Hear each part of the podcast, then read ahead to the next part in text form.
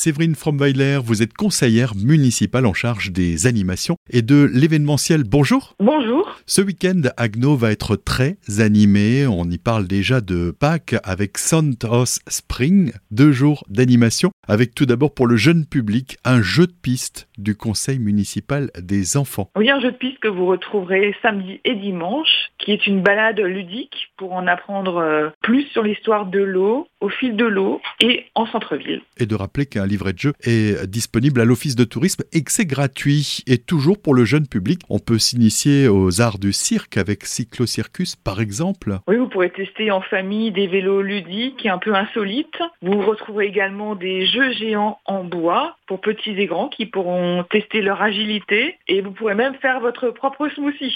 Et surtout cette saison, un marché de printemps à découvrir là aussi tout le week-end. Oui, à 15 jours des fêtes de Pâques, on propose ce petit marché avec des créations d'artistes et d'artisans sur le thème de Pâques. Puis samedi, beaucoup d'animations avec par exemple un spectacle ou encore un concert proposé. Le spectacle Frappadingue, c'est à 15h30 et à 16h30 le concert de Quatuor Gospel. Ça se passera place d'Armes spectacle Frappadingue où il faudra sauver une princesse en vue d'épousailles. On risque de, de beaucoup rire. Et pour le concert, on ira chanter. Exactement.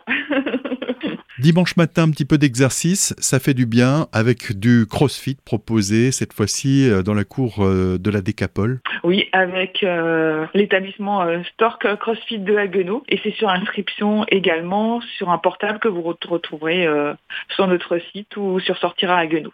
Et on terminera avec euh, dimanche cette visite guidée autour des traditions de Pâques. C'est avec Marie-Antoinette. Oui, c'est une guide passionnée qui propose euh, cette visite guidée autour des us et coutumes de Pâques. Et euh, vous pourrez également vous inscrire à l'Office du tourisme. Merci Séverine. Merci à vous.